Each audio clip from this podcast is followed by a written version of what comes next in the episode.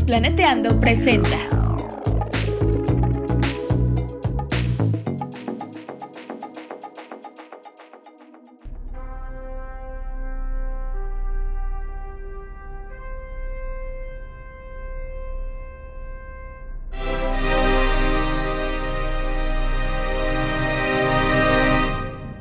Y amigos de Astrofísicos en Acción, no intenten imitar esto en casa.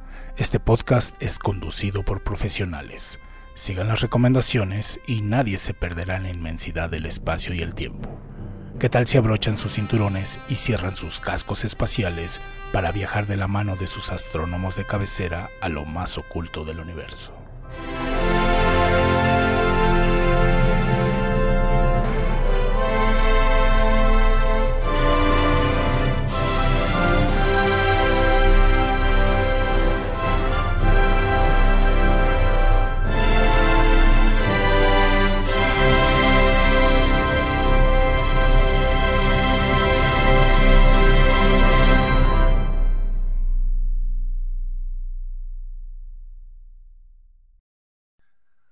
Hola, ¿qué tal amigos de Astrofísicos en Acción y amantes de los Astropodcast?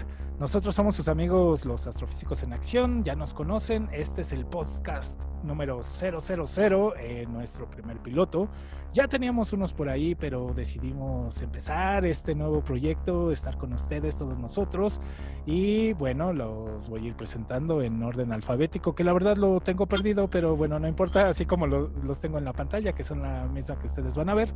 Eh, empezamos pues por aquí abajo con Oriana Trejo, una gran conocida, una gran amiga, una gran astrofísica en acción. Ori, bienvenida tenemos también, eh, ah, perdón, eh, tenemos también a Trish, Trish Luna, Patricia Hernández, para, para que no conoce su nombre real, su nombre artístico es Trish Luna.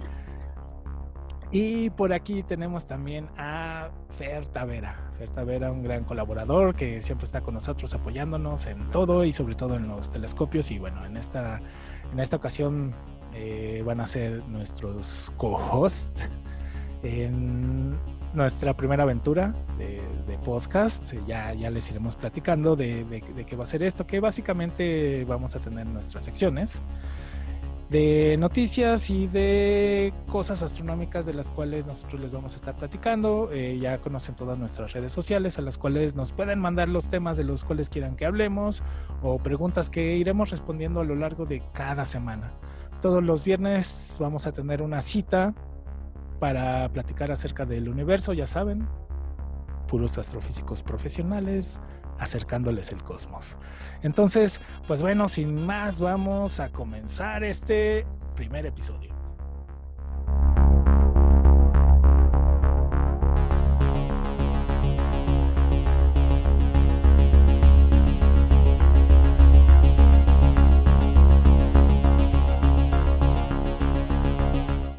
Ok, amigos de Astrofísicos en Acción, empezamos con esta primera sección. Les vamos a estar hablando de tres temas principales que son el Crew Dragon. Eh, nosotros tuvimos una transmisión, una transmisión muy espectacular con invitados muy especiales, que ya, ya nos platicará Trish un poquito de eso y de la importancia que, que tiene que ver. También les hablaremos de el Hubble, el telescopio espacial. Es viejo, ¿Sirve todavía? ¿Ya no sirve? Eso lo veremos más adelante. Y finalmente, para que se queden aquí, les estaremos hablando de algo que va a suceder mañana. Algo muy especial que no se pueden perder porque ya llevamos más de 10 años haciéndolo. Y obviamente no nos lo podíamos perder esta vez. Nada nos detiene a los astrónomos, como sabrán, que es la Noche de las Estrellas 2020. Entonces, pues vamos a darle, quédense aquí y vamos a hablar de eso. Trish, ¿qué nos puedes platicar? Te vimos ahí en la transmisión, te escuchamos, de todos los, seguidores de Astrofísicos en Acción estuvieron muy atentos. Está, estuvo ahí un invitado, bueno, varios, pero uno muy especial. ¿Qué nos puedes decir y platicar? Y enseguida, quien quiera tomar la palabra, pues eh, eh, la toma y, la idea es discutir acerca de, qué está pasando, ¿no? En, el, en toda esta parte de viajes espaciales. Bueno, pues sí, o sea, el contexto en el que están sucediendo todos estos lanzamientos que SpaceX está haciendo es de, eh, eh, dentro de un contexto de una nueva era espacial y eso es como lo más bonito y lo más emocionante en estas épocas, eh, pues que nos está tocando vivir, ¿no? Es eh, que ya no solamente gobiernos están preocupando por hacer exploración espacial, sino también ya empresas, o sea, hay capital privado destinado a mandar humanos al espacio y no, no solamente pues al espacio, sino se estas ideas van mucho más allá de, ir a la Estación Espacial Internacional, sino van hasta hasta llegar a Marte, ¿no? Hasta llevar a humanos a Marte. Y entonces eso es súper impresionante. En mayo justamente tuvimos el primer lanzamiento de la Crew Dragon, donde, donde los primeros dos astronautas fueron mandados a la Estación Espacial Internacional y también estuvimos cubriendo ese lanzamiento y también la entrada cuando regresaron los astronautas. Y ahora está la misión Crew One o Crew 1 eh, es la primera misión eh, que ya es una misión operativa en la Estación Espacial Internacional. Eso quiere decir que pues ya tiene eh, objetivos muy específicos que ya no es solo de prueba, ya no es demo como la pasada, ¿no? Sino que ya tiene estos objetivos muy específicos y ya se llevó a cuatro astronautas. Y algo muy importante también de decir es que eh, son astronautas de diferentes eh, agencias espaciales, ya no solo es la NASA la que está mandando.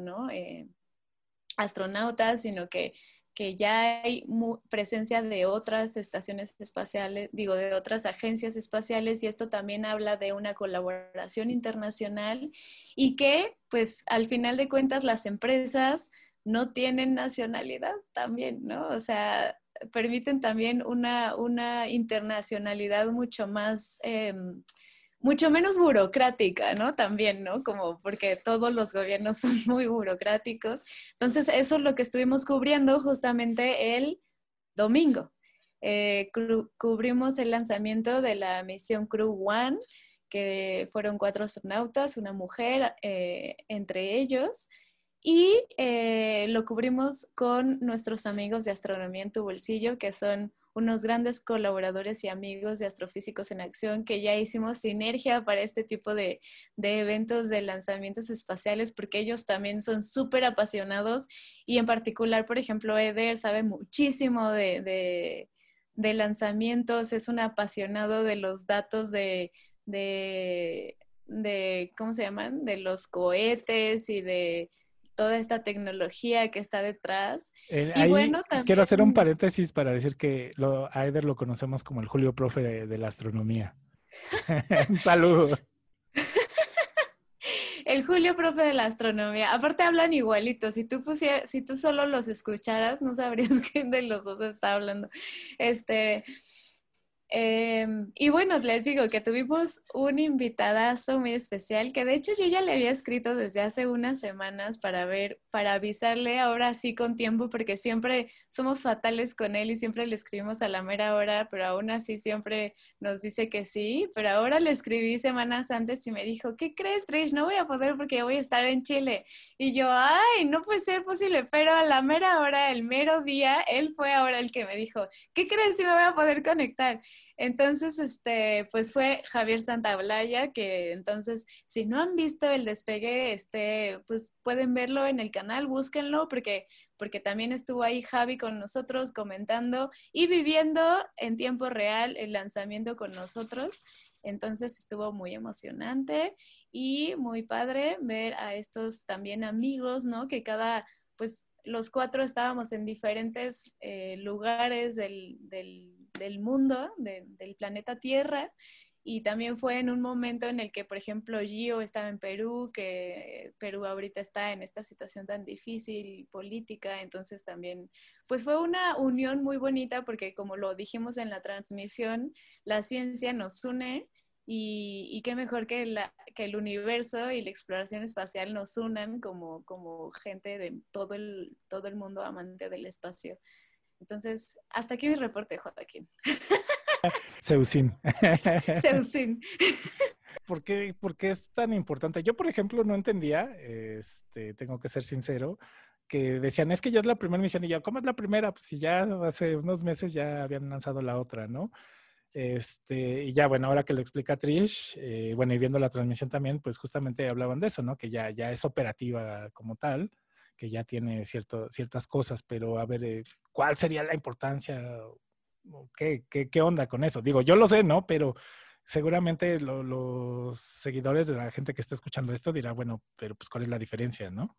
En este caso, la diferencia fundamental sobre este lanzamiento es que es una empresa totalmente de capital eh, privado.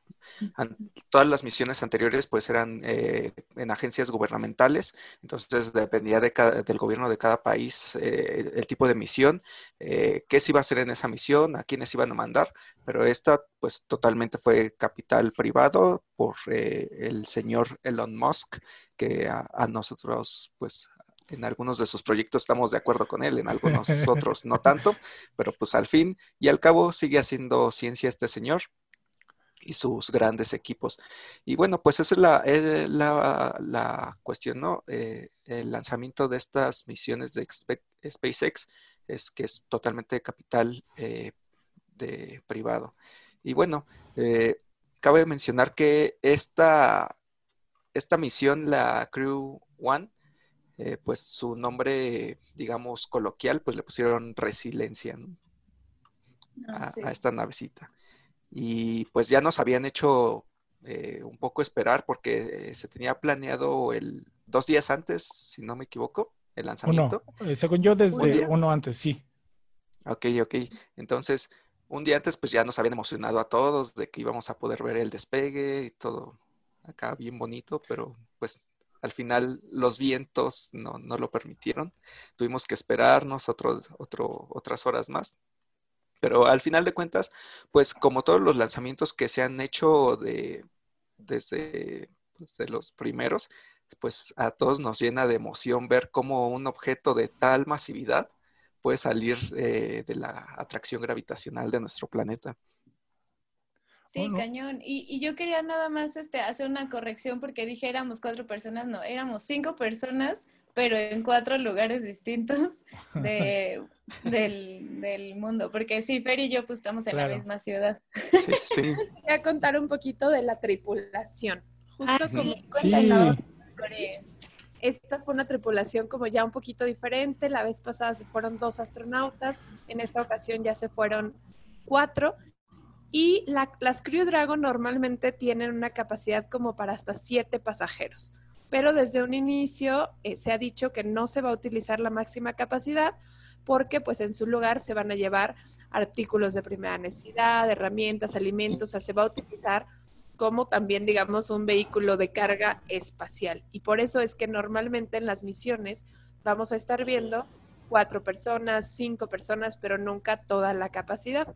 Esta pues también fue la primera que ya fue, digamos, como con cupo lleno, así que también era importante ver qué pasaba ahora ya con cuatro tripulantes. Y en esta ocasión pues fueron cuatro.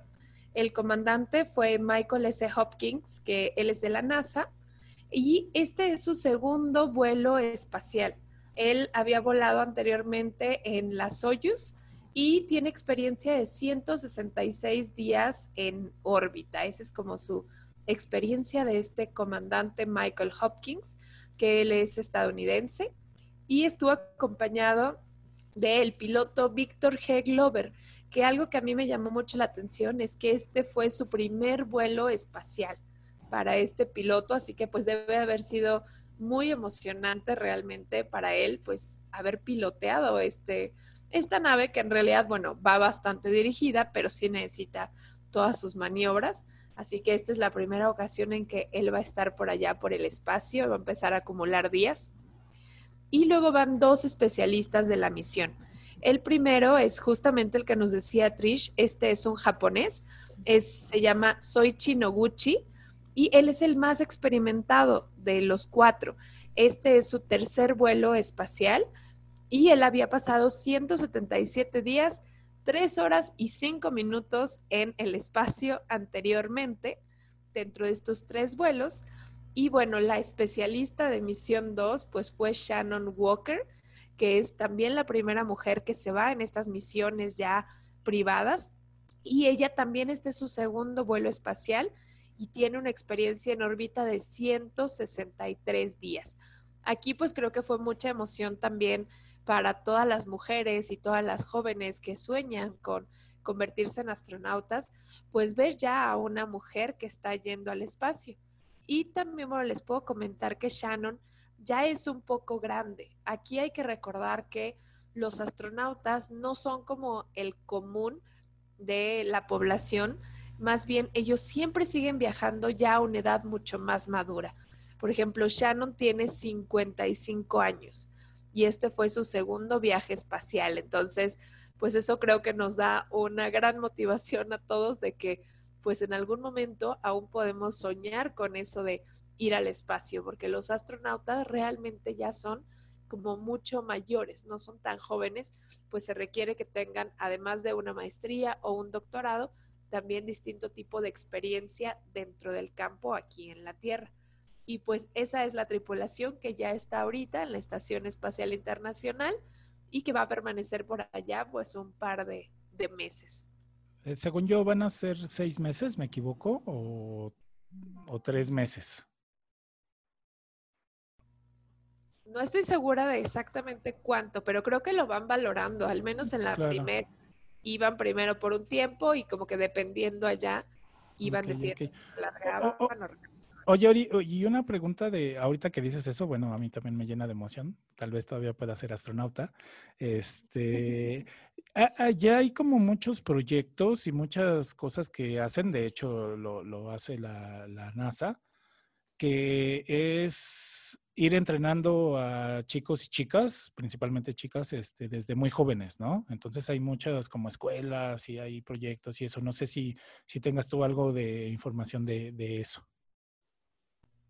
Pues sobre todo están los Space Camps, estos famosos campamentos espaciales que hace la NASA, en donde los jóvenes tienen la oportunidad de experimentar, por ejemplo, los ambientes de microgravedad, hacen también buceo, ¿no? Subacuático y aprenden ahí a hacer la manipulación con las diferencias de presión, aprenden mucho de lanzamientos y esto es algo que ellos pueden empezar a tomar, creo que desde muy chiquito, realmente como desde los 8 o 9 años y pueden tomar esa formación. Hay varios dentro del país y pues Alisa Carlson, que creo que es una de las pues niñas o jóvenes ya ahorita más conocidas, fue también la primera en completar todos esos campamentos y la NASA pues los ocupa un poco también como para tener un semillero de pues potenciales astronautas que desde muy jóvenes se estén preparando. Y es que, bueno, justo como llegan ya tan grandes a ser astronautas, pues sí necesitan empezar, mientras más pronto empiecen, mejor. Entonces los Space Camps es como esta oportunidad que tienen y de hecho también tienen unos especializados para profesores. Así que si ustedes se dedican a la docencia y quisieran ir a estos campamentos que organiza la NASA, también se puede. Ahí van a aprender muchas cosas ya de astronomía práctica que pueden ustedes llevar a cabo en su aula para hacerlo pues de una manera muy dinámica y muy entretenida y además pues contar que se fueron a la NASA a tomar estos cursos así que los pueden checar por ahí. Ahorita incluso tal vez estén dándolos de manera virtual, la verdad no lo sé. Eh, este, yo, yo, tengo, yo tengo por ahí el dato, se, se los voy a dejar. Eh, justamente está la convocatoria que ya se va a abrir en unos días para el siguiente año. La idea es que sea presencial.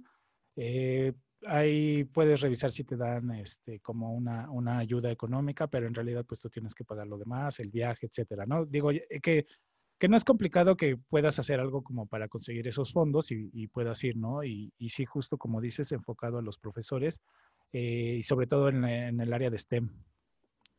Pero este, ya les dejaremos el dato, ya sea en la descripción o, este, no sé, en los demás donde se puede dejar, pero, pero lo dejaremos, ¿no? Este, pero sí, sí, sí, excelente. Este, incluso hay, hay una chica mexicana, Carmen Félix, que que justamente está, está en este programa, ¿no? Y según yo es de, de las que pueden, pueden ir eh, la próxima astronauta mexicana, mexicana, tal cual, ¿no? Como el anterior. Este, digo, la primera, la es la, la primera mujer mexicana astronauta, pero yo lo decía por este cuate, ¿no? Este, que se me va su nombre, Juan, ¿cómo se llama? ¿Cómo se llama? Se llama José Hernández. José Hernández, José Juan.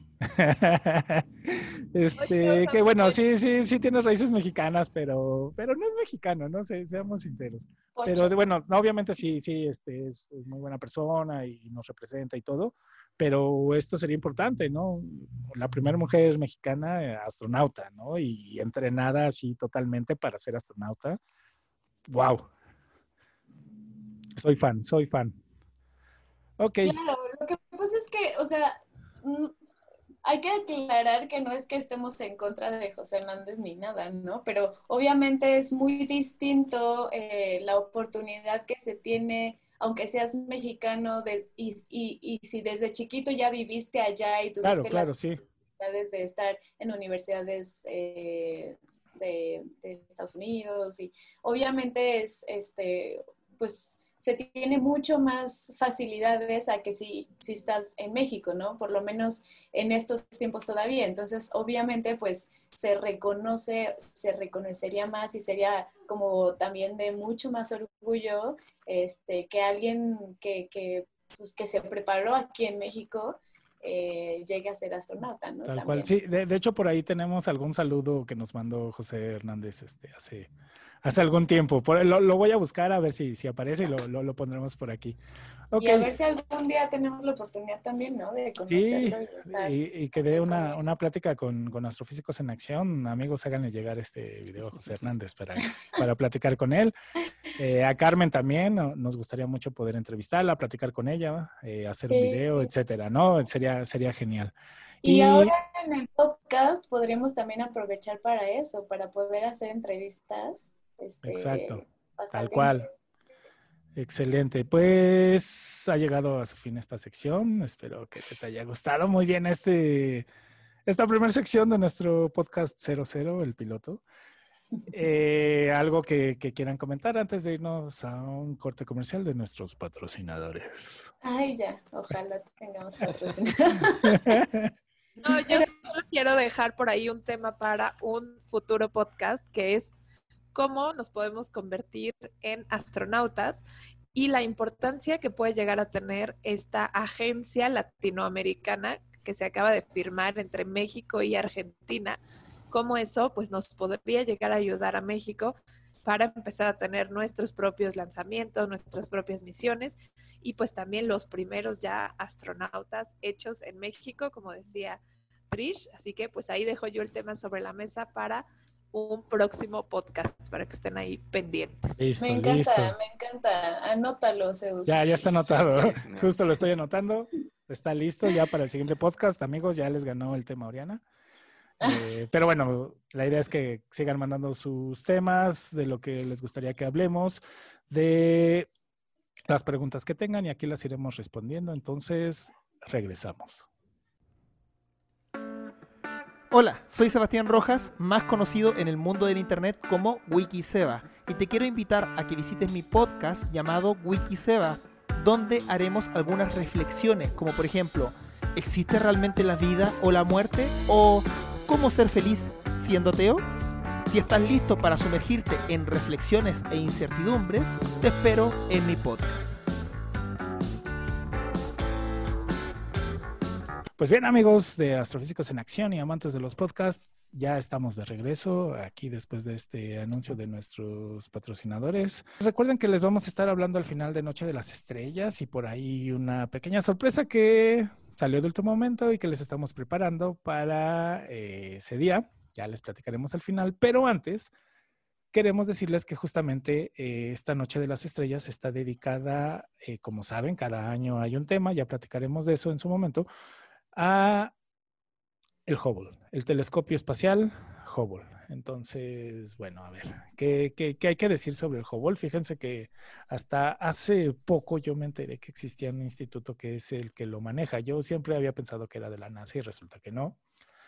Eh, y bueno, tiene un poquito de historia que, que me gustaría platicarles. En realidad este es un instituto que se llama el Space Telescope Science Institute, o por sus siglas en inglés, STUTSI, que justamente es el que maneja el Hubble. Entonces, bueno, La idea del telescopio espacial Hubble comenzó desde 1946, cuando el astrónomo, el doctor Lyman Spitzer, eso fue también algo que, fíjense que yo siendo astrónomo no lo sabía, que era el mismo, que Lyman y Spitzer eran el mismo, porque Lyman es el de la serie de Lyman, que tiene que ver con las transiciones de los electrones en los estados eh, del átomo de hidrógeno.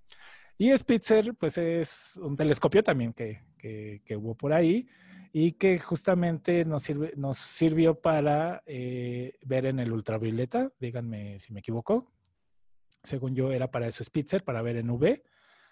Eh, y, justamente la, serie de Lyman tiene que ver con, con, UV, entonces fue algo como de, wow, este, creo que tengo que volver a tomar esas materias de la maestría que bueno, ahí ya también, por ahí tenemos muchas cosas preparadas que saben, ah, se han ido quedando, pero yo creo que ya, ya estamos ahí arrancando. Infrarrojo, Zeus. ¿Infrarrojo? ¿Infrarrojo? Ah, perfecto, infrarrojo, miren. Entonces ahí está. Y Spitzer también veía en infrarrojo.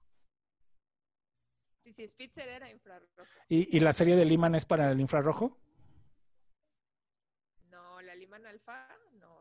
Liman Alfa, según yo, es UV, ¿no? Ajá. Ah. Para los bosques de Liman Alfa. Ajá. Claro. Ok, bueno, es el mismo cuate. Entonces, bueno, él desde el 46 escribió un informe que apareció por ahí en un documento, en un apéndice compilado para la Douglas Aircraft Company y propuso diseñar, construir y lanzar un observatorio extraterrestre en la órbita de la Tierra. Entonces, tuvieron que pasar varias décadas para que eso se hiciera realidad. De hecho, tuvo que pasar todavía más de 10 años, tuvieron que pasar 14 años para que se creara la NASA y que hubiera financiación, financiación y desarrollo del gran telescopio espacial. Entonces, eh, los contratos, pues ya saben, justamente como está pasando ahorita, se necesitaba gente que le metiera ahí varo, que le metiera dinero, que le metiera efectivo para que se, pudiera dar esto, ¿no? Entonces, una de las primeras cosas que, hizo la NASA es que hubiera un encargado. Entonces le encargó a la Academia Nacional de Ciencias que viera todo lo relacionado con la parte científica del telescopio.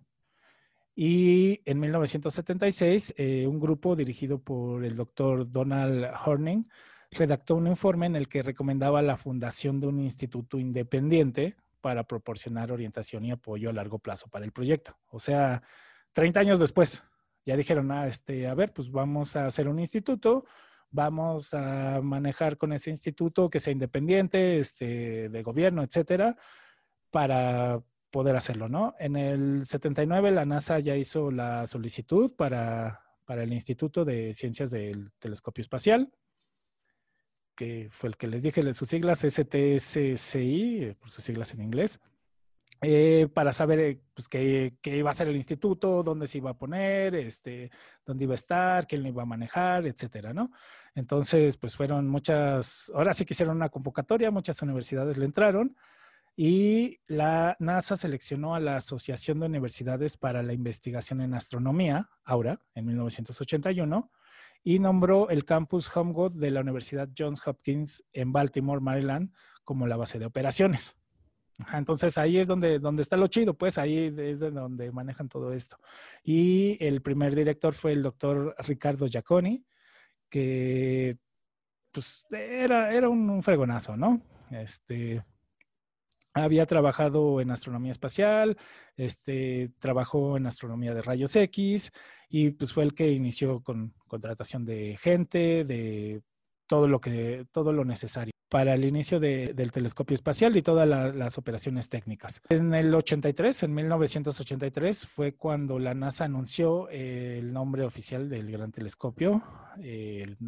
lo nombró como el telescopio espacial Hubble, en honor de Edwin Hubble, que eh, no, voy a, no voy a hablar mucho de, de pero todos sabemos quién es Hubble y yo creo que merece un podcast aparte, ¿no? De hecho, yo creo que lo voy a apuntar también para que nos pasemos hablando de Hubble, un, un, podcast. Miren, ya, ya van saliendo. Qué padre es esto, qué bonito. Entonces, bueno, eh, se iba a lanzar por ahí del 86, 87, ya 40 años después, pero bueno, desgraciadamente fue cuando pasó lo de la, del transbordador espacial Challenger, entonces pues se tuvo que retrasar un poco más hasta el 90.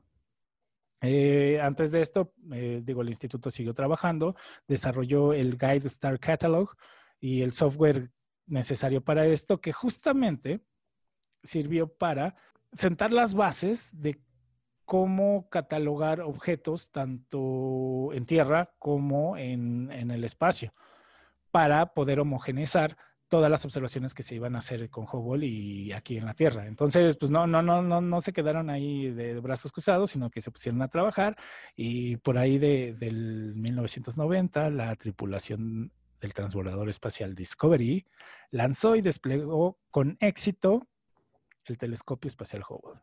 Y en mayo se publicó su primera imagen, que a los que nos vean en YouTube eh, la podrán ver, de, la, de una estrella claramente resuelta, ¿no? Este, que comparada con las imágenes que nosotros teníamos aquí en Tierra, pues eran basura, ¿no?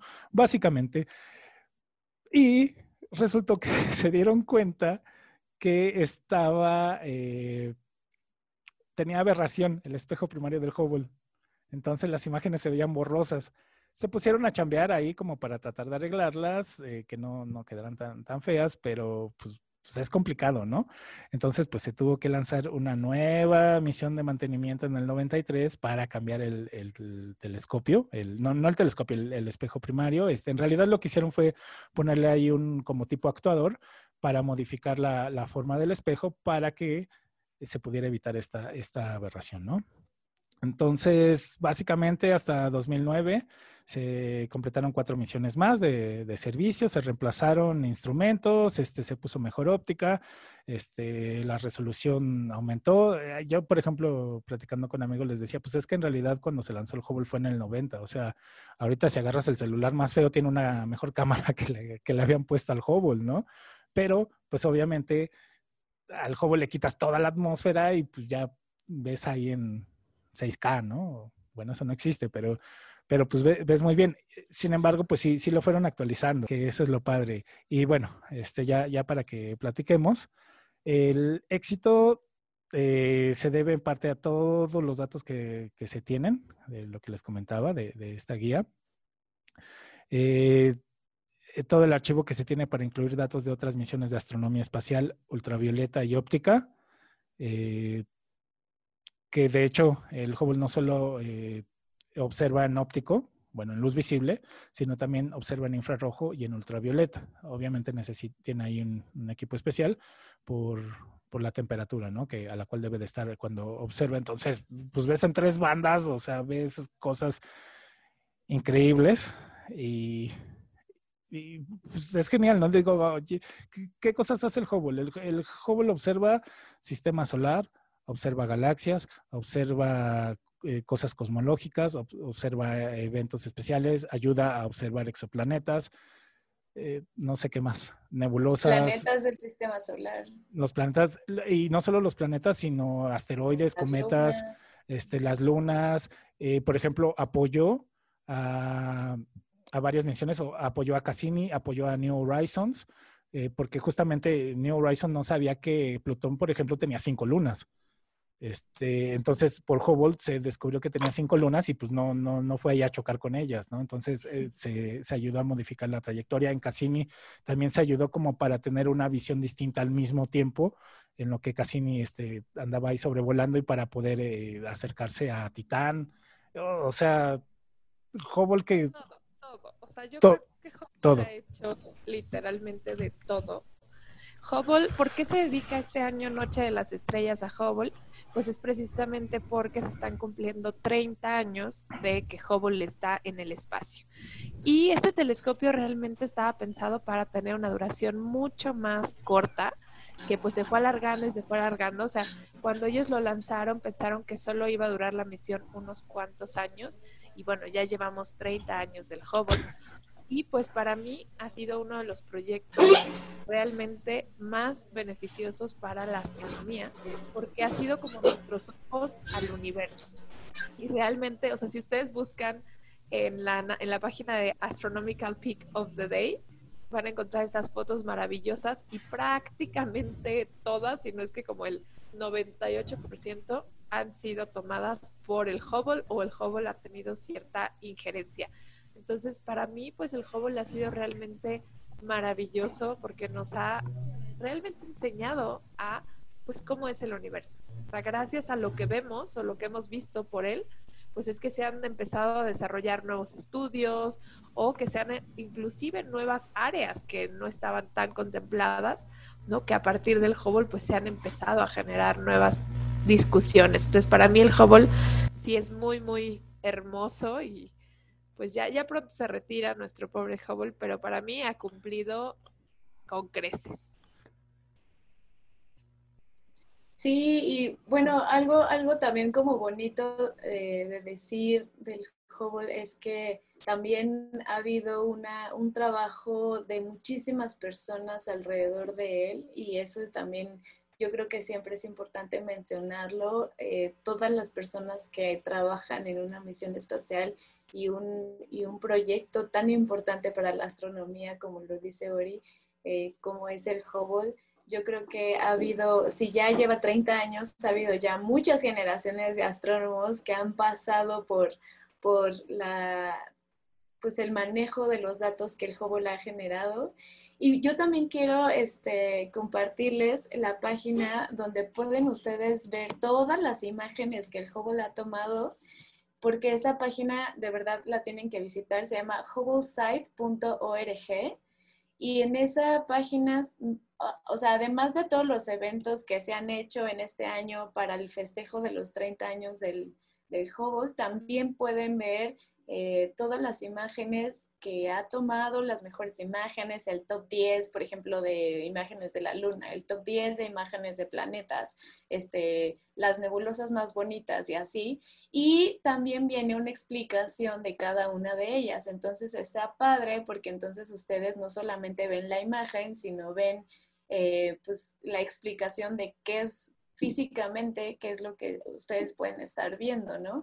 Y de hecho, eh, eh, los dos videos que hemos hecho en el canal, justo en conmemoración del Hubble, el primero justamente cuando cumplió los 30 años y el segundo justo para Noche de las Estrellas, hablan de pues estas imágenes que ha tomado el Hubble que han sido maravillosas y que nos han cambiado completamente el pensamiento acerca del universo que se tenía antes del Hubble. Entonces hay, hay un antes y después del Hubble definitivamente en la astronomía. Y otra cosa también que me gustaría resaltar de, del Hubble es esta parte en la que, que mencionó Zeus, en que no estaba tan bien hecho cuando se mandó al espacio. El Hubble está orbitando alrededor de la Tierra, entonces relativamente está cerquita. Entonces, todas estas misiones de mantenimiento han sido fáciles de enviar, ¿no? Es, eh, ha habido astronautas que van y, cambian las cosas. Pero muchas veces, y lo, y lo tomo este punto porque muchas veces nos preguntan por qué el, el, telescopio que le va a seguir, el de nueva generación, el que va a suplantar al Hubble, que es el James Webb Telescope, ¿por qué se ha retrasado tanto su lanzamiento? Bueno, pues hacer un telescopio espacial es sumamente difícil y justamente con las características que el Hubble y el, James Webb tienen. Y en esta ocasión no se pueden dar para nada el lujo de que haya algún tipo de error como lo hubo en el Hubble, porque este telescopio va a estar eh, situado a una distancia mucho más grande mucho más lejos de la Tierra y no va a ser tan fácil poder mandar misiones de, mantenimiento o de refacciones como se, como se hizo con el telescopio espacial Hubble. Entonces, esta es una de las grandes razones por las cuales también no, pues no se han aventado a poder lanzar el James Webb aunque ya se sabe que el Hubble, por ejemplo, nos ha dado un montón de sustos en los últimos años, ¿no? De, ah, no, ya, este, el motor tal ya se descompuso, de, ay, ya no, ya no está mandando señal, no sé qué, ¿no? Entonces, claramente es necesario que ya haya un, nuevo telescopio en, en, el espacio, pero este, este nuevo telescopio que será el James Webb, pues todavía no está listo justamente porque hay un montón de detallitos que tienen que estar 100% seguros y, y, bien calibrados para que no suceda justamente lo que pasó con el, con el telescopio espacial Hubble, porque este ya no se va a poder ir a reparar. Una pregunta, va a estar en, en un punto de Lagrange, ¿no? Sí, va a estar en un punto de equilibrio de Lagrange, que también hemos hablado un poco de, de estos puntos de equilibrio dinámico, pero básicamente son puntos en los que todas estas fuerzas de, de, de movimientos este, de mecánica celeste eh, están en equilibrio. Entonces son, son puntos que justamente por estar en equilibrio son muy estables y funcionan para no tener que gastar mucho combustible y poder estar como, como volteando hacia diferentes lugares sin, sin la necesidad de mucha energía y así. Entonces estos puntos también por eso son muy importantes para, para la astronomía y la mecánica celeste. Claro, no van a tener que aplicar el, el, el, apagar y, y, volver a encender que aplicaron con Hubble. Exacto, exacto, exacto. Entonces, este, pero, pero definitivamente, como dijo Ari, o sea, hay un antes y un después de este telescopio cañón, cañón. Ok, este, me gustaría, eso. Perdón, Fer, tantito, me gustaría dar la bienvenida a Silverio, que se nos incorporó aquí, este, a, la transmisión. Este, Silverio Rey. Eh, y bueno, sí, continuamos, continuamos aquí. Estamos hablando del Hubble para pasar después a Noche de las Estrellas. Vas, Fer. Sí, sí. Este, esto que decía Patty eh, de todas las fallas que ha tenido el, el Hubble, eh, pues precisamente eh, yo hago como que la analogía de esos coches eh, que compramos a veces de reuso, que presentan así un montón, un montón, un montón de fallas, pero se arreglan fáciles, ¿no? O sea, este, esos, esos cochecitos carcachas, como les decimos por acá, este, pues así el Hubble en algunas ocasiones. Eh, a pesar de que nos ha dado un buen rendimiento, unas bonitas imágenes, pues se ha descompuesto un montón de veces, pero eh, pues se reparan muy, muy fáciles, ¿no? inclusive una de estas, eh, pues desde, desde su costo, ¿no? Se tenía un costo previsto, pues casi, casi 400 millones de dólares menos de lo que costó en realidad. O sea, desde ahí ya empezaron como que los fallos. Y bueno, todas estas fallas en cuanto a la óptica, en cuanto a los recubrimientos eh, térmicos, eh, eh, pues han sido como que estarle invirtiendo de poquito en poquito a, este telescopio espacial, pero que pues al final de cuentas ha valido mucho la pena, ¿no? Incluso para de las últimas fallas o de las más reconocibles de las que casi todos sabemos es esto de que ocurrió con el giroscopio del Hubble, ¿no? Que de repente ya no sabía eh, hacia qué parte estaba orientado y pues como todo buen ingeniero alguien dijo, pues, ¿qué tal si lo apagamos y lo volvemos a prender? Resultó que sí, sí resultó, se, se arregló el problema del giroscopio, ¿no? Entonces, hay que saber eh, estos, estos truquitos de, ingeniería, hay que saber cómo adaptarnos a la tecnología que ya tenemos ahí, reduciendo eh, los costos de inversión financiera. ¿no? Y bueno, pues eh, mientras nos siga dando resultados este Hubble y mientras sigan reparando los, los defectos eh, minúsculos que pueda tener el siguiente telescopio, el James Webb, eh, pues sigamos con este, este Hubble que pues es un, prácticamente un tubo orbitando nuestro planeta, un tubo de 30 metros de largo, por cierto. Ok, este, Silver.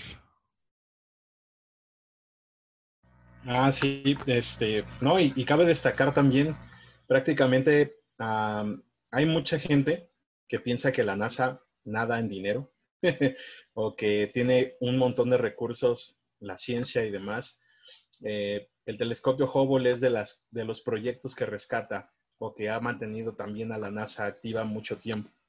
Eso es algo muy importante a destacar porque después de que el hombre llega a la Luna, que solo para eso fue creada la NASA, ha tenido históricamente problemas de financiamiento. Entonces, eh, la historia del telescopio Hubble está llena de eso, de política, de es toda una novela, es toda una historia de cómo se pudo mantener en órbita, de cómo pudo llegar esta parte de que se lanza y está dañado, hay que volver a repararlo. y tiene que ser en órbita baja porque para eso alcanza, ¿no? Este, no hay toda la inversión que se le está dando todo el cuidado al telescopio James Webb.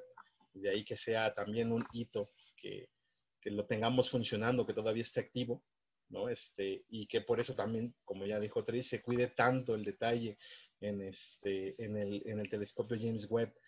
Eh, son, son cosas que nos gusta ver las fotos, nos gusta maravillarnos con los resultados, el conocimiento, pero Eh, todo eso que hay detrás es impresionante. Justo en, en esa parte, que para concluir esta sección me, me gustaría hacerles la pregunta a cada uno de ustedes. eh, y antes de, de hacérselas, digo cuál es mi favorita, porque si no me la van a ganar. ¿Cuál es su imagen favorita del Hubble? La mía es la eh, Hubble Deep Field, que ahí hizo, y eso fue algo que fue, fue un parteaguas pues para la astronomía, ¿no? Entonces, este, ¿cuál, que no sea el Hubble Deep Field, porque ya se las gané, es su imagen favorita del Hubble? Ay, qué difícil. Qué difícil porque hay muchas que me gustan mucho. Ay, ay. Yo creo que voy a escoger nada más porque es la que se me viene a la mente porque hace poquito la vi y me volvió a impresionar. Em, es la foto que escogí para el video de, que, que hicimos para Ahora Noche de las Estrellas, que, que em, ve a Neptuno y a Urano en, en- primero en luz visible y luego en, este, en- con filtros, con distintos filtros. Y entonces se, se logran ver las, las, las, ¿cómo se dicen? Las rayas, ¿cómo se dice? Las bandas, las bandas de, de nubes y nieblas de estos dos planetas, porque al final de cuentas nosotros siempre nos maravillamos mucho con estas bandas, por ejemplo, de Júpiter, que esas son impresionantes y que nos causan así, parecen obras de arte, ¿no? Y, y luego medio menospreciamos a estos dos gigantes helados porque como que casi no se les ve nada. y entonces gracias al Hubble pues se pudo, se, se pueden ver cosas de su composición y, y de lo que está sucediendo a, a, partir de usar estos otros filtros. Entonces, bueno, esa, esa me gusta mucho. No puedo decir exactamente que sea mi preferida porque hay muchas que me gustan Claro. mucho, pero esa sí estaría dentro de mis top. Excelente. ¿Quién, quién, quién me falta por acá? Silver, Fer. Ori. Pues, híjoles, como actriz es bien difícil, pero creo que yo me quedo con los pilares de la creación. A mí esa foto me encanta porque además es como muy simétrica, es muy impresionante. O sea, realmente yo desde, yo cada que la veo me imagino como monumentos en- y esculturas gigantes en el universo, ¿no? Y además creo que lo más apantallante de ese tipo de imágenes es que cuando nosotros las vemos en el visible, pues vemos únicamente ¿no? estos pilares de gas y de polvo y parece que, que fueran como, re- como secciones muy obscuras. Pero pues resulta que atrás hay una gran cantidad de formación de estrellas y en realidad son secciones que están muy activas y que están totalmente vivas. Entonces creo que esa imagen nos muestra muchísimo de cómo se comporta nuestro universo y por eso pues es una de mis favoritas. Yo me voy por la primera imagen del Hubble, esa que salió dañada. Esa sería mi favorita, esa empezó todo. Ahí te das cuenta que hay mucho por mejorar, hay chamba. o sea, es, eh, y aparte es un hito, es al menos decir, al menos funciona, Mal. Exacto. pero al menos está ahí algo. Al menos pude prender es- mi telescopio. Sí, o sea, la primera luz de un telescopio yo creo que siempre va a ser, eh, va a tener un lugar muy especial. En, en mi caso, esa sería mi foto favorita, porque pues yo creo que fue la que movió más emociones, tal vez no positivas, pero fue la que movió en muchos aspectos también este, todo lo que se tenía que hacer. Entonces, esa, yo me quedo con esa, la primera luz, y que va a destacar y, y es padre decir, y aquí está la primera, fea, falló, y de ahí para adelante. Claro, es como cuando uno toma su primera astro- astrofotografía, ¿no, Fer? Que le queda toda borrosa y toda mal y toda fuera de foco, con mucha luz o con poca luz, pero es su primer foto, ¿no? Exacto, la primera. Pero qué bonito, qué bonito mensaje, porque aparte así es la ciencia. O sea, la ciencia no nace perfecta y el, el chiste es mejorarla cada vez y cada día y creo que, que esto que dijiste, Silver, está muy chido porque, porque refleja justamente el quehacer científico. Sí, aparte aquí nos, quien nos emocionado con su primer foto de la luna, ¿no? Tomada con el celular, que solo se ve un puntito ahí, pero pues para el que la tomó se ve súper padre esa, esas fotografías. Y pues bueno, yo me voy con, creo que es la más conocida, la nebulosa de la hélice, o el ojo de Dios, o el ojo de no sé quién, o no sé qué tantos nombres le han inventado, pero ese, ese circulito con nubecitas acá bonitas de muchos colores creo que es mi favorita. Eh, creo que es la más reconocida también. El primer lugar, voy a confesar que también era Los Pilares de la Creación, pero me la ganó Ori. bueno, sí, el segundo lugar es esta, La Nebulosa de la Hélice. Excelente. Digo, a mí, por ejemplo, también está el Ultra Hubble Deep Field, que también es toda una imagen, ¿no? Eh, pues bueno, amigos, eh, si quieren que sigamos hablando del Hubble, ya saben, eh, déjenos sus mensajes, háblenos a nuestro conmutador, que todavía no tenemos, pero en algún momento tendremos. Y bueno, Pero nos pueden poner en comentarios y en las redes sociales cuál es su imagen favorita, ¿no? Ahí nos pueden mencionar, ya digo, sería un tercer video este que, está apareciendo ahorita en, YouTube. Eh, los de Spotify pueden ir a, ir a verlo, bueno, de, todo, de todos los podcasts, de donde nos escuchen. Continuamos. Hola, somos Planeteando de Película. Un podcast donde analizamos los problemas ambientales y sociales de tus películas favoritas. Si quieres reírte un rato y aprender sobre el medio ambiente, no te pierdas Planeteando de Película, un podcast más de la familia Estudios Planeteando.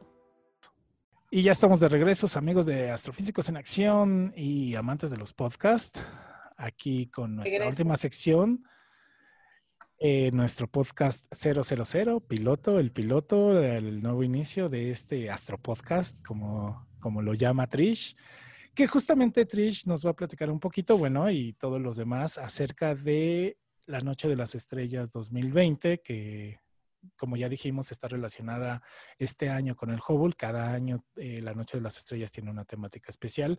Empezó esto desde el 2008 Debió de haber empezado desde el 2009, que fue cuando se celebró el Año Internacional de la Astronomía, pero ellos también hicieron un piloto que aquí en México, eh, bueno, fue traído de, una idea de, Francia y se inició en 2008 ahí en las pirámides de Teotihuacán, un evento muy bonito.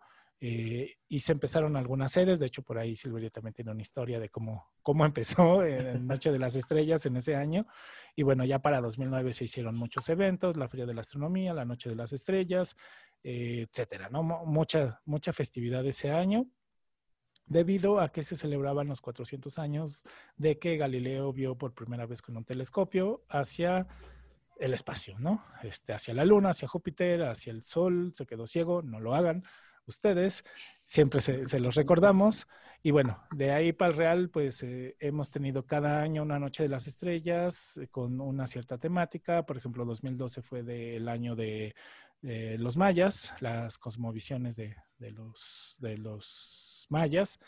El 2011 me parece que fue de la química, etcétera, ¿no? Hemos tenido incluso ya una edición para la luz nocturna, eh, para cuidar la luz nocturna, eh, combatir la contaminación lumínica, que por ahí también les tendremos un podcast alguna vez platicando de eso. Pero, pues este año es especial, eh, porque es diferente, porque pues no podemos estar frente a frente, pero eso no nos detiene a los astrónomos, como ya lo han visto a lo largo de todo este año, con todas las cosas que se han hecho en astronomía, todas las conferencias, todas las pláticas, todos los talleres, todas las cosas en las cuales todos, este, no solo astrofísicos en acción, sino todas las comunidades de astronomía, toda la comunidad astronómica, este, tanto profesional como amateur, ha participado. Entonces, pues Trish, te cedo la palabra para que nos platiques un poquito eh, de lo que va a haber y bueno, cada quien este, eh, de las que nos puedan platicar de, su visión de la Noche de las Estrellas y de dónde van a participar, qué van a hacer y por ahí al final les tenemos un, anuncio, una sorpresa que bueno, si nos siguen en las redes sociales eh, ya sabrán de qué se trata. Pero bueno, dale Trish. Bueno, yo creo que hablar de Noche de las Estrellas es, es muy importante para todos los que estamos aquí porque creo que es un evento que marcó también nuestros inicios como divulgadores eh, de la ciencia. Eh, yo en particular, y estoy casi segura que ustedes cuatro también, han hemos participado en todas las noches las estrellas desde sus inicios. Entonces es, es un evento que amamos con todo el alma y que, y que también a partir de, de, Noche las Estrellas Astrofísicos en Acción nació. Entonces definitivamente ha marcado nuestra carrera como divulgadores este evento y, también es un orgullo que sea el evento de divulgación de la ciencia más grande del país y que esté dedicado a la astronomía. Obviamente también puedes encontrar eh, divulgación de, muchas otras ciencias en, el evento de Noche de las Estrellas porque todos los institutos cada vez más se unen, muchas más este, eh, sociedades de divulgadores ¿no? y grupos de divulgación se unen cada vez más, cada vez es más y más grande, cada año supera las expectativas, em, pero, pero definitivamente es la fiesta de la astronomía, aunque las demás ciencias estén ahí presentes, ¿no? Entonces también también nos ha enseñado muchísimo este evento a saber cómo compartir el conocimiento con, con la gente con el público y cómo nosotros también nos hemos dado cuenta que la gente está ávida de, conocer el universo. O sea, toda la gente que llega a Noche de las Estrellas llega con una emoción increíble. Muchos llegan a, poder aprender a manejar sus telescopios que se compran. A mucha gente nunca había visto antes de Noche de las Estrellas por un telescopio. Entonces, muchos van como en su primera vez que van a ver la luna, su primera vez que van a ver Saturno, su primera vez que van a ver las Pléyades o no sé, lo que se, lo que se alcance a ver esa noche, porque también ha habido noches de, las estrellas que nos tocan nubladas. pero, pero la verdad es que creo que hablar de Noche de las Estrellas nos, nos marca definitivamente y por eso para nosotros es el evento más importante del año. Obviamente, desafortunadamente, pues bajo estas condiciones no va a ser posible hacerlo presencial, pero como dijo Zeus, esto, esto no, no nos detiene, no solo a nosotros, sino a toda la comunidad de divulgación del país y de ciencia también del país. Va a haber muchísimas sedes. De hecho, toda esta semana ya están empezando a haber eventos. Desde hoy yo ya vi eventos que decían Noche de las Estrellas 2020 en Facebook, en YouTube, en Twitter, en Instagram en sus cuentas personales y sus, y sus sitios eh, oficiales de, los institutos y de las universidades, del POLI, de la UNAM, de la UAM. O sea, todo el mundo está este, haciendo un montón de cosas em, para Noche de las Estrellas. Y todas las sedes van a también tener sus propios programas. Entonces, hablar aquí de un programa sería como, como un poco este, difícil porque va a haber miles de cosas. Lo que podemos decir es que lo que hemos hecho nosotros, ahorita eh, Norberto va a dar una, una conferencia para la sede del, del IRIA, del IRIA, del Instituto de Radioastronomía de la UNAM, que está en Morelia. Norbert va a estar ahí. También si siguen nuestras redes sociales les vamos a poner eh, exactamente la hora en la que Norbert va a estar dando su participación ahí en, Noche de las Estrellas en el IRIA. Podemos decir también que va a haber eh, dos conferencias eh, magistrales y que se me acaban de ir los, los horarios de las dos conferencias magistrales. La primera creo que es de 1 a 2 de la tarde y la segunda, alguien ayúdame porque se me cerró mi WhatsApp. Tu, tu micrófono está silenciado. De 5 a 6 y media, este, ah. si mal no recuerdo. La segunda entonces va a ser de 5 a 6 y media y esas sí, son nacionales. Eso quiere decir que una, o sea, va a ser una conferencia para todas las sedes y así todas se van a concentrar en esas conferencias magistrales, que es lo que normalmente se hace también cuando son presenciales, ¿no? Por ejemplo, en las islas de CEU, todo el mundo tiene en sus carpas actividades todo el día es como una feria de ciencias donde hay muchísimas carpas. Una de ellas siempre es la de Astrofísicos en Acción, que tenemos talleres y conferencias y juegos astronómicos y nuestra tienda y un montón de cosas. Pero a las 7 de la noche siempre está la conferencia maestral y todos paran para que la gente pueda ir a, escuchar esa conferencia. Entonces, así va a ser este año, pero eh, de manera nacional y van a haber dos. Y Después ya siguen los programas de cada una de las sedes y de las instituciones, porque les digo que desde hoy está viendo cosas de Noche a las Estrellas, desde hoy martes que se está grabando este podcast, entonces desde hoy viernes seguramente que ustedes están escuchando esto, hay más cosas todavía.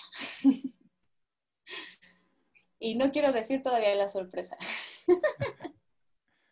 Ok, este, por ahí nos platicaba Soriana eh, que ibas a estar en alguna otra sede. Sí, yo voy a estar en Tehuacán, Puebla, de manera virtual. Me invitaron por allá los chicos y voy a estar dando un taller de acerca de Marte justo para repensar cómo van a ser estas nuevas misiones marcianas y para experimentar qué tendríamos, qué condiciones tendrían que cumplir las nuevas viviendas y las nuevas misiones que se van a lanzar para que pudiéramos vivir por allá los seres humanos. Así que pues los invito en la Noche de las Estrellas de Tehuacán, Puebla. Va a empezar a las 6 de la tarde, pero ellos tienen un programa que, como dice Trish, empieza desde mañana. O sea, ellos ya tienen actividades, así que pues las pueden checar por ahí. También les voy a dejar el enlace para que lo puedan ver y los espero por allá hablando de Marte. Excelente. Este Silver, ahora dónde, dónde estarás, aparte de la sorpresa que todavía no, no, no digas, pero ¿qué andarás haciendo? Seguramente eh, todavía estamos organizando ya también que colabore igual con otros grupos de divulgación. Estamos viendo, eh, por ejemplo, está el grupo astronómico La Nuit. Con ellos vamos a estar organizando también eh, charlas, algún tipo de taller en sus redes sociales, que es Facebook, eh, su página principal. Ahí vamos a estar publicando el, programa, enlazando siempre a la conferencia magistral nacional, respetando, bueno, colaborando todos con, con este esfuerzo. Y de momento esa es mi participación, así ya confirmada porque también pues voy a estar ahí este, detrás de los controles y pues eh, checando a ver qué tal sale también. Voy a, voy a probarme también esa faceta de organizador virtual. Ya tengo la de organizador presencial. Ahora vamos a ver si la, la virtual puede, puede salir por ahí también. que justamente era de lo que platicaba yo, ¿no? Que ya tenías por ahí la, la primera vez que organizaste en, en un puerto de aquí de México. Sí, allá en Acapulco. Estábamos, yo estuve colaborando mucho allá en, Acapulco, ahí, ahí me inicié también en esta labor de la divulgación. Ahí supe que era lo mío. Exacto. o bueno, lo que, lo que a mí me gustó, me, gustó bastante. Entonces, eh, no, son un montón de anécdotas de eso. Este, rápidamente es que no había nada. Realmente en Acapulco era una sede que no, no tenía nada, no, de hecho se iba a borrar de, del comité, eh, o bueno, dentro de las sedes nacionales no iba a tener una participación. Y la, bueno, afortunadamente la fuimos levantando. Me tocó que, como en todas las sedes, porque en todas rompieron récords de la expectativa que se tenían, no hubo sede en la que sobraran telescopios, al contrario, en todas siempre faltaron telescopios pero yo me acuerdo que solamente tenía como 10, 12 telescopios para 9 mil personas. O sea, fue una cosa de locos.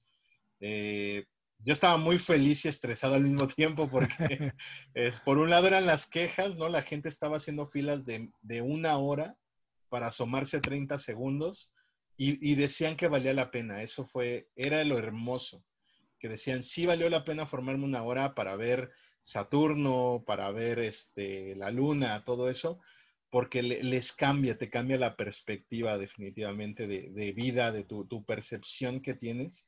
Es, es, algo muy bonito. Ya después mejoramos la organización, ya después ya teníamos este, 20 mil o más personas y sin problemas, pero, pero la primera, y así como la primera luz del telescopio, así como, como este primer eh, audio de podcast, ¿no? Este, que sale con, con mil cosas o mil detalles. eh, Esperemos que salga. Adelante. Con que salga ya la Eh, hicimos. ah, para empezar, ¿no?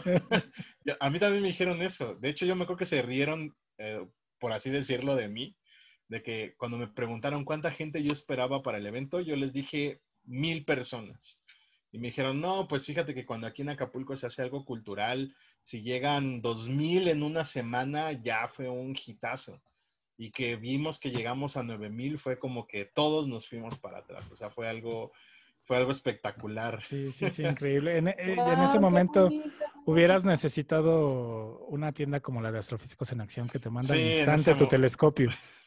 Exactamente, ahí, ahí hubiéramos requerido que esto ya existiera, pero pues ya se estaba gestando desde ahí.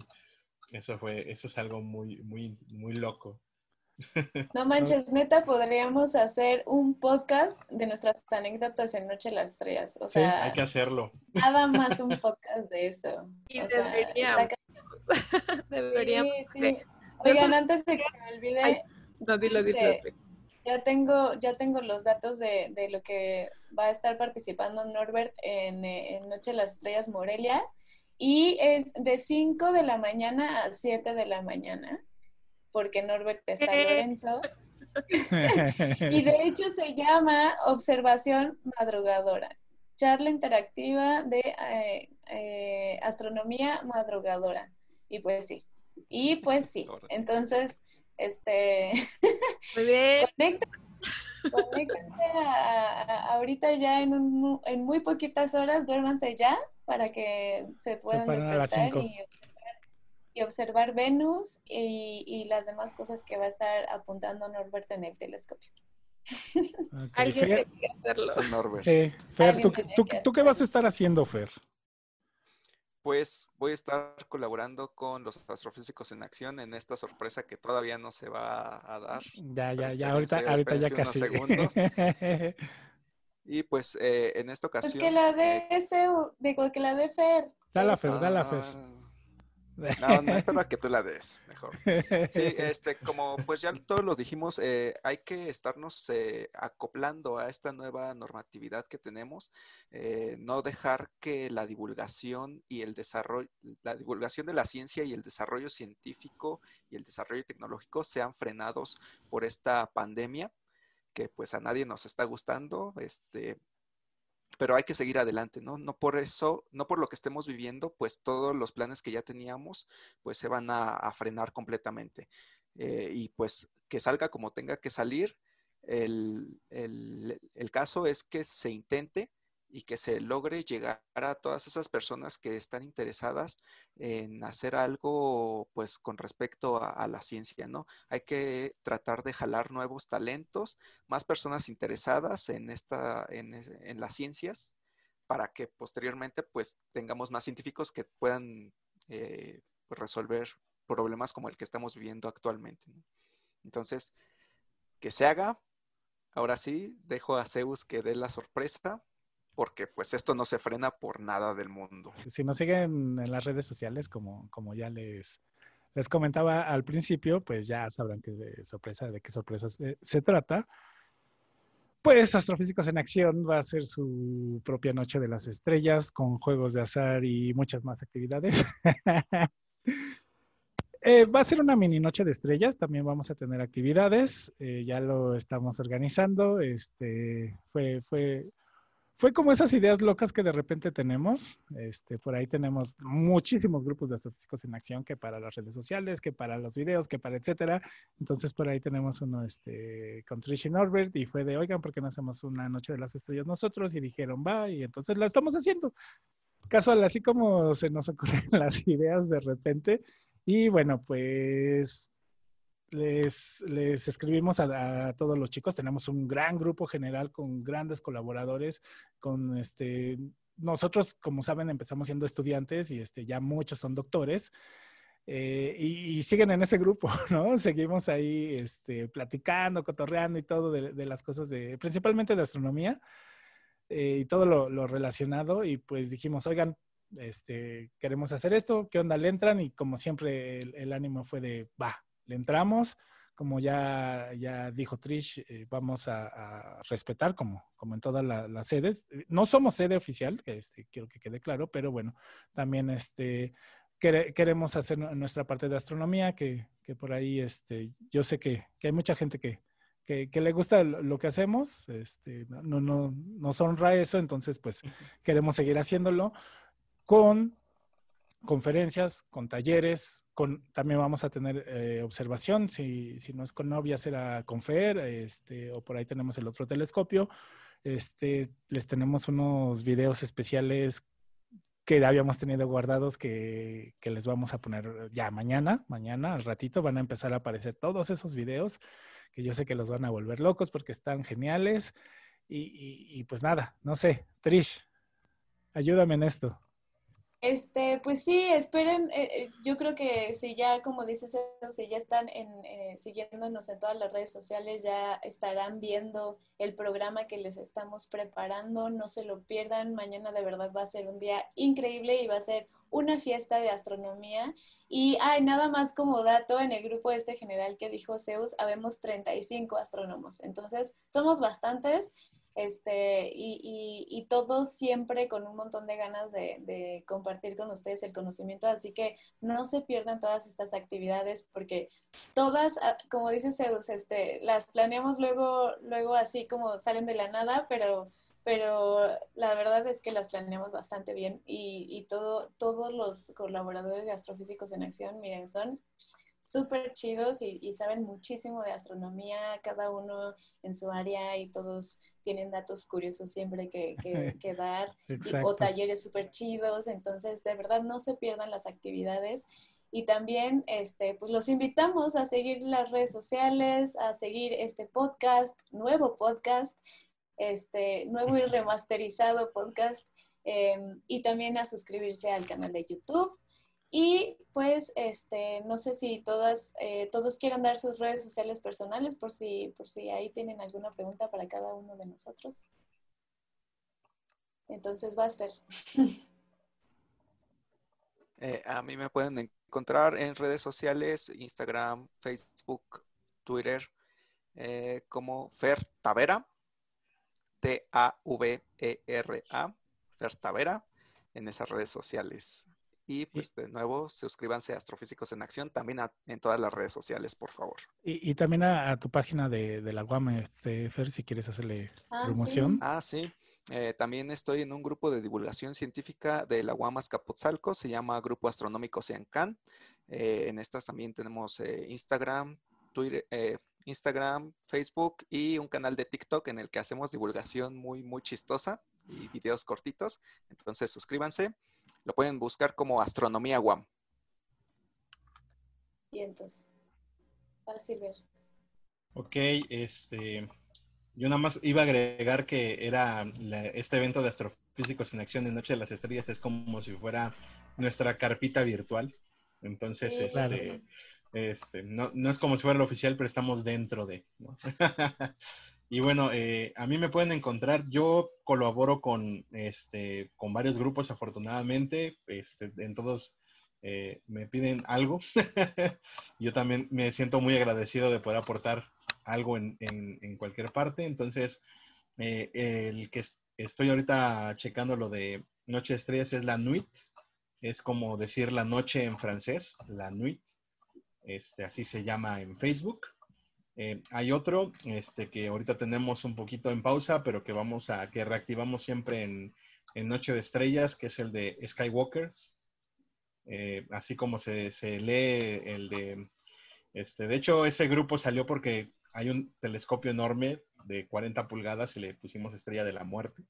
Entonces, Wow. para hacer, para, así, la Estrella de la Muerte y pues para hacer todavía la, en la temática, pues nos, no, le llamamos Skywalkers al grupo.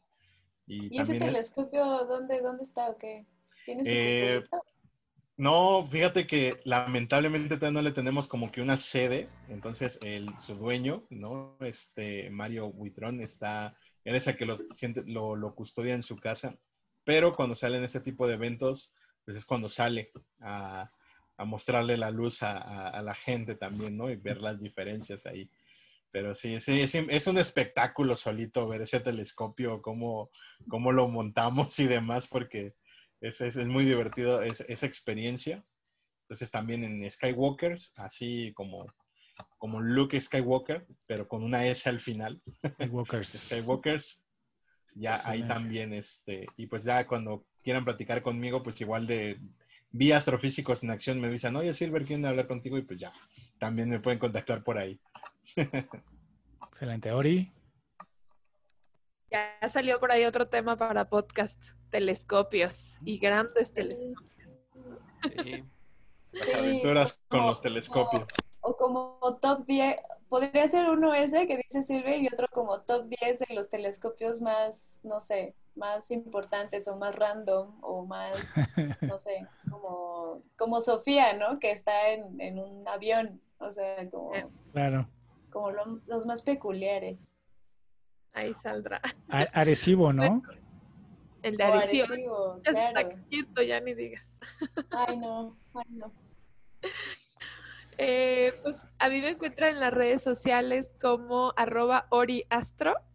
eh, por ahí en todas, en Facebook, en Twitter, en Instagram y en YouTube. Los invito a que también vayan por ahí a darle like al canal y que pues siempre tenemos aquí muchas colaboraciones con astrofísicos. Así que sigan ambas páginas. Excelente. Este, eh, bueno, a mí me encuentran como CDRCUS eh, en todos lados, pero bueno, eh, Astrofísicos en Acción, ¿no? Que es, es la, la, que se, la que manejo principalmente. Eh, y, bueno, ya soy ahí el que les dice, Fer, este, tienes pregunta, Norf, tienes pregunta, Trish, este, tienes pregunta, o este, te buscan a ti. Entonces, en Astrofísicos en Acción, ¿no? Básica, básicamente es ahí donde estamos. Y pues ya solo faltas tú, Trish, y ya nos despedimos. Sí, pues igual, astrofísicos en acción en todos lados, Instagram, Twitter, eh, ¿qué? Facebook, Eh, eh, TikTok, cuando ahora- ya nos animemos. está ahí la cuenta, está ahí. Ahí está la Este, cuenta, ahí está la cuenta. Y obviamente YouTube. Y este, tengo una fanpage de Facebook, pero también como dice Zeus, la verdad es que ni la pelo mucho. Pero en Instagram sí me pueden encontrar porque ahí sí estoy un poquito más. En, eh, y estoy como Trish-Luna. Y también tenemos, este, bueno, ahora ya en todos los podcasts apareceremos en, eh, en los de Apple, eh, que no sé cómo se llama, en Spreaker, Apple en. Spotify, este, etcétera, ¿no? Ahí, ahí andaremos. Donde se pueda. En todos lados Donde donde se pueda para que nos lleven, para que nos escuchen. Y pues nada, esperemos que les haya gustado este primer podcast, que ustedes lo hayan disfrutado al escucharlo, como nosotros al hacerlo, que nos manden sus preguntas, que nos manden sus recomendaciones, los temas de los que les gustaría que habláramos.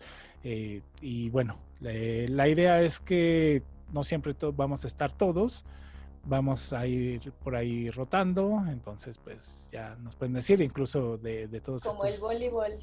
colaboradores que les decimos que tenemos, pues ah, esperemos que alguna vez ellos se conecten con nosotros para platicar, porque pues eh, son expertos en, en sus áreas, entonces si tenemos alguna pregunta de eso, pues nos gustaría platicar con ellos, hacer entrevistas, etcétera. Lo dejamos ahí en la mesa. Entonces, pues muchas gracias por escucharnos. Esto fue el podcast 000 de Astrofísicos en Acción, el Astro Podcast. Hasta la próxima. Y luego el primer audio.